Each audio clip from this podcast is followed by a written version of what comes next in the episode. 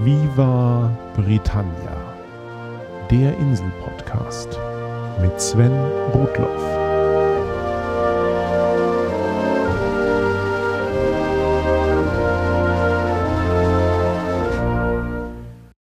Herzlich willkommen zu Folge 16 von Viva Britannia, dem Podcast über Großbritannien und die Briten.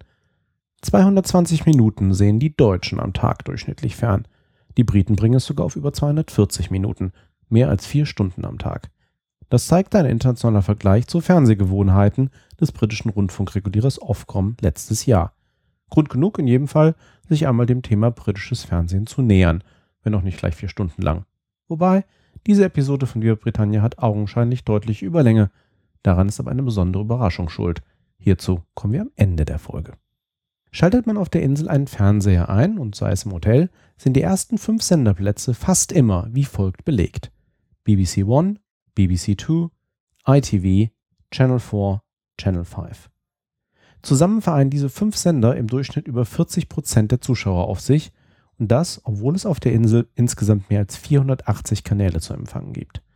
BBC One ist dabei unangefochtener Spitzenreiter mit durchschnittlich über 21 Prozent Marktanteil – zum Vergleich, in Deutschland kommen das erste, ZDF und RTL jeweils auf etwas mehr als 12% Marktanteil.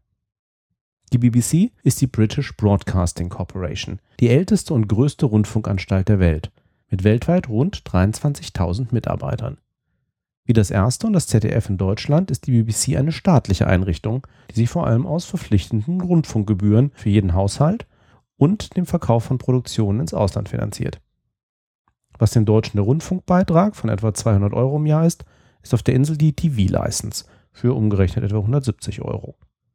Im Gegensatz zu unseren öffentlich-rechtlichen Rundfunkanstalten peppelt die BBC aber auch heute noch ihre Finanzen überhaupt nicht durch Fernseh- oder Radiowerbung auf. Die hohe finanzielle Abhängigkeit von der TV-License wurde ihr in den Jahren der Finanzkrise aber auch etwas zum Verhängnis. Nach einem Einfrieren der TV-License und einigen anderen Maßnahmen der Regierung musste die alte Tante BBC teils drastische Personalkürzungen und Programmänderungen durchführen. Die nächsten Jahre werden zeigen, wie sich das auf die Qualität der Vorzeige-Rundfunkanstalt auswirken wird. Die BBC wurde 1922 gegründet und begann neben Radioprogrammen 1936 mit der Ausstrahlung eines regelmäßigen Fernsehprogramms. BBC Two als zweiter Fernsehkanal kam erst 1964 hinzu. Mittlerweile gibt es auch BBC 3, BBC 4, BBC News und einige andere Spartenkanäle, wie den Kinderkanal CBBC und den kleinen Kinderkanal CBeebies. Aber kommen wir zurück zu den wichtigsten Fernsehkanälen. Der Kanal BBC One hat das Mandat, ein abwechslungsreiches und qualitativ hochwertiges Programm für die ganze Familie zu bieten. Alle britischen und internationalen Großereignisse werden hier gezeigt, mit Nachrichten und Sportsendungen, Dokumentationen, Fernsehserien und Kindersendungen. Der Zuschauer von BBC One soll nichts Wesentliches verpassen und der außergewöhnliche hohe Marktanteil gibt dem Konzept nach wie vor recht. Zu den Hauptsendezeiten zeigt BBC One fast ausschließlich Erstausstrahlungen. Wiederholungen sind auf die Randzeiten oder ganz andere BBC-Kanäle verbannt. Der überwiegende Teil des Programms sind zudem Eigenproduktionen der BBC. Viele Sendungen sind nationale Ikonen, sowie die britische Seifenoper EastEnders, die 1985 zeitgleich mit der Lindenstraße startete, oder die seit 50 Jahren existierende Science-Fiction-Serie Doctor Who. Erst 1990 wurde ein Gesetz eingeführt, das alle Fernsehsender verpflichtet, mindestens 25 Prozent an Fremdproduktionen im Programm zu haben.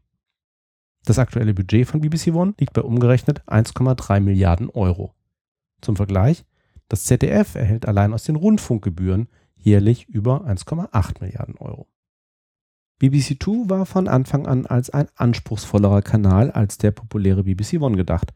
Dies gilt auch noch heute, wenn mittlerweile auch echte kulturelle Spartensendungen wie klassische Musikkonzerte eher auf BBC 4 zu finden sind. Dennoch, bei BBC 2 überwiegen aufwendige Serien und Dokumentationen sowie Spartensendungen, die sich schon auf BBC 3 oder BBC 4 bewiesen haben, bevor sie über BBC 2 einem noch breiteren Publikum bekannt gemacht werden. Und ihrerseits rücken erfolgreiche BBC 2 Produktionen gelegentlich auch ins Programm von BBC One auf, wie zum Beispiel die satirische Panelshow Have I Got News for You. Die aktuell bekannteste BBC Two-Sendung ist die Autoshow Top Gear.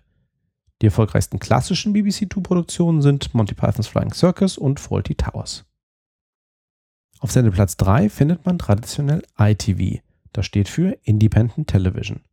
Tatsächlich ist das ein Netz von ursprünglich 15 regionalen Privatsendern, das 1955 als werbefinanzierte Konkurrenz zur BBC gegründet wurde. Heute gehören all diese Regionalsender zu nur drei Unternehmen, so dass das Programm vor allem in England, Wales und Südschottland unter der Marke ITV, im Rest Schottlands unter der Marke STV und in Nordirland unter der Marke UTV verbreitet wird. Als Channel 3 ist ITV so gut wie niemandem bekannt obwohl dies qua Gesetz der offizielle Name der Unternehmung ist. Vor dem bereits erwähnten Gesetz von 1990, das alle Sender zu wenigstens 25% Fremdproduktionen verpflichtet, bestand fast das gesamte Programm von ITV aus Produktionen von dem Netzwerk angehörten Regionalsendern. ITV hat sich einerseits einen Namen mit erfolgreichen Seifenobern wie Coronation Street und Emmerdale gemacht, sowie zahlreichen Reality-TV-Formaten, wie der britischen Variante des Dschungelcamps. Andererseits war der Sender schon immer bekannt für Fernsehspiele und gute Sportberichterstattung. So gehören ITV derzeit unter anderem die Übertragungsrechte für die Fußball Champions League und für die Spiele des FA Cups, der britischen Vereinsmeisterschaft. Die Olympia-Berichterstattung teilen sich BBC und ITV. Auf Sendeplatz 4 findet sich, naja, Channel 4. Er ist wie die BBC ein staatlicher, aber kommerzieller Kanal, der erst 1982 gegründet wurde Kommerziell heißt, Channel 4 wird nicht aus der TV-License finanziert, sondern unter anderem durch Werbeeinnahmen. Die Idee für einen zweiten kommerziellen Kanal, der sowohl BBC und ITV Konkurrenz machen sollte, gab es schon in den 60ern. In den 70ern war bei vielen Fernsehgeräten auf der Insel sogar schon ein Kanal für so etwas wie ein zweites ITV reserviert und auch die Sendefrequenzen für eine solche Unternehmung waren seit langem festgelegt. Aber es sollte bis 1982 dauern, bis ein Kompromiss zwischen den beteiligten Regierungsstellen zustande kam und Channel 4 schließlich sendete. Channel 4 macht keine Eigenproduktionen, sondern beauftragt sein gesamtes Programm bei unabhängigen Produktionsunternehmen.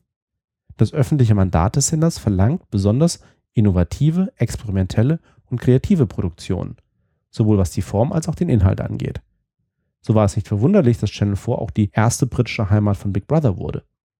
Das Programm von Channel 4 soll aber auch ein kulturell vielfältiges Publikum ansprechen und zu einem großen Teil erzieherisch sein. Entsprechend bekannt ist der Sender daher auch für die Ausstrahlung unabhängiger Filmproduktionen und die Reportagesendung des Patches sorgt mit investigativem Journalismus immer wieder für Aufsehen auf der Insel. Channel 5 ist der jüngste der alten Analogkanäle. Er wurde erst 1997 ins Leben gerufen und hatte deutlich weniger Glück als Channel 4. Das alte Analog-Sendernetz der Insel war für vier große Kanäle ausgelegt und nach der Inbetriebnahme von Channel 4 waren die meisten Frequenzen der verfügbaren Stationen schon belegt. Seit 2005 gehört Channel 5 zur RTL-Gruppe. Und mit der vollständigen Digitalisierung des britischen Fernsehnetzes haben sich auch die Frequenzsorgen von Channel 5 erledigt.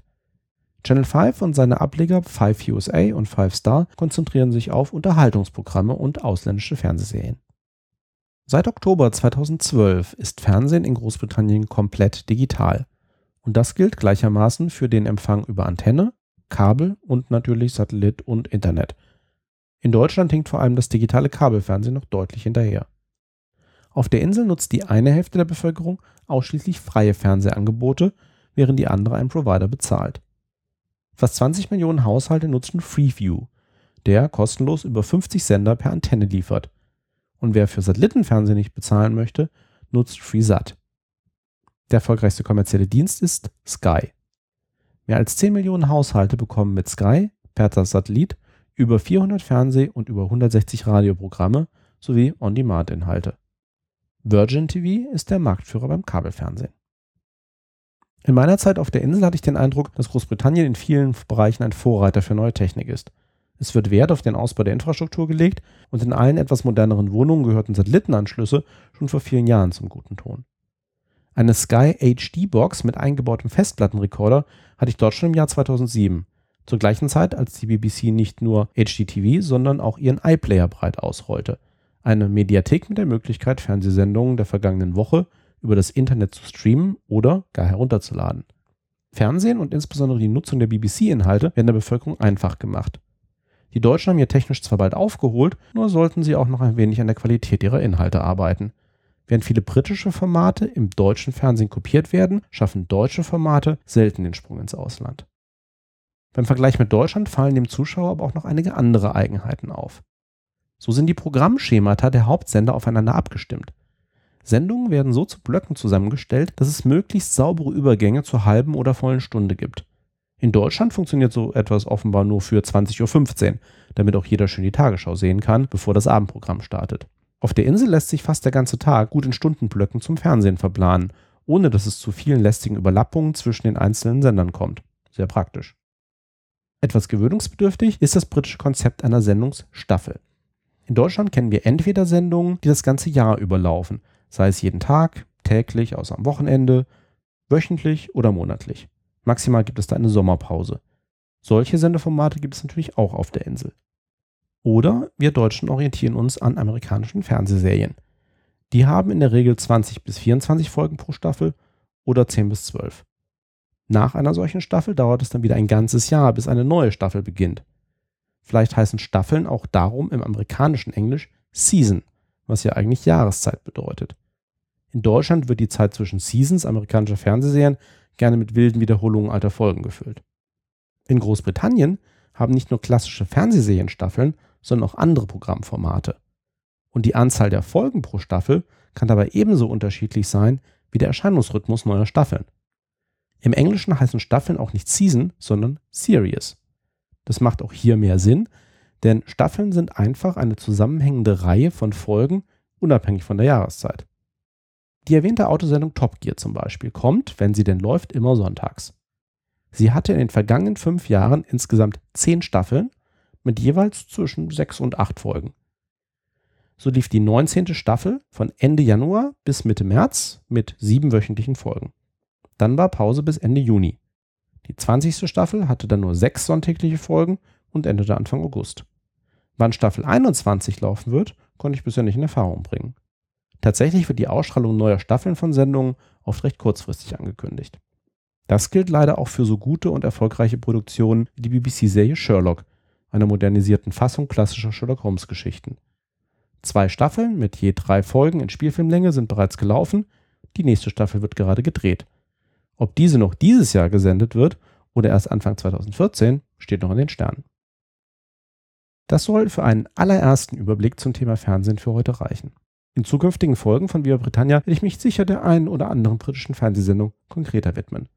Eingefleischten Inselfans wird zum Beispiel klar sein, welche BBC-Serie diesen November einfach ein Viva Britannia-Thema sein muss. Zum Abschluss aber wie eingangs versprochen noch ein besonderes Schmankerl. Immerhin hat diese Folge noch gut sechs Minuten Laufzeit. Die gehören ganz dem britischen Comedy-Musiker Mitch Ben. Der hat dem öffentlichen britischen Rundfunk und seinen unzähligen Beiträgen zum Kulturgut der Insel mit dem Song I'm Proud of the BBC nicht nur ein Denkmal gesetzt, nein, er war auch so nett, mir die Verwendung dieses Songs ganz unbürokratisch via Twitter zu erlauben. In diesem Sinne, viel Spaß mit Mitch Ben. Mal sehen, wie viele der erwähnten Sendungen ihr kennt. Thanks for listening. Cheers and bye bye.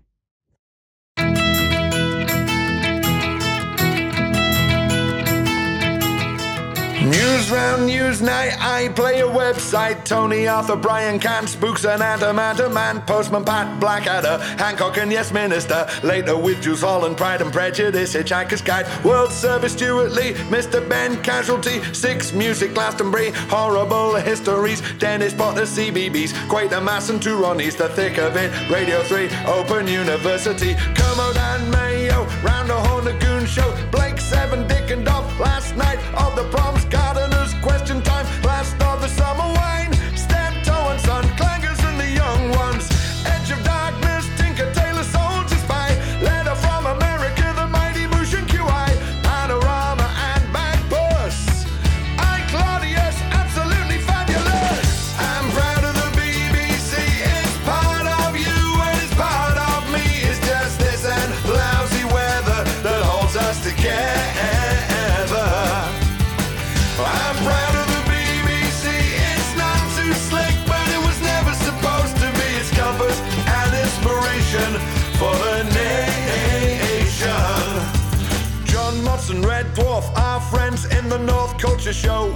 Woman's Charlie and Lola, Alan Partridge, Sherlock. News at six o'clock. Live Aid, Likely Lads, Michael Palin, no ads. It's life, that's life. Life on earth, a good life. Captain Pugwash, Tony Hart, till death do us part. Ken Bruce News Quiz, keeping up appearances. Outnumbered Miranda,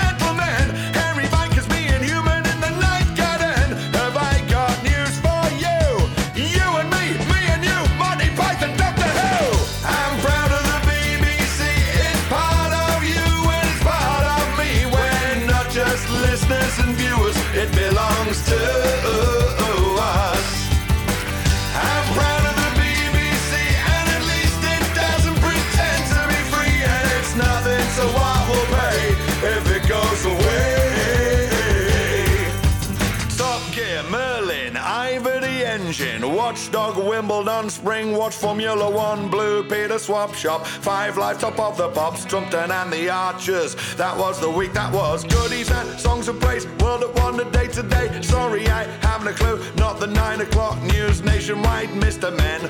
Doctor Who again, EastEnders, Bottom Gary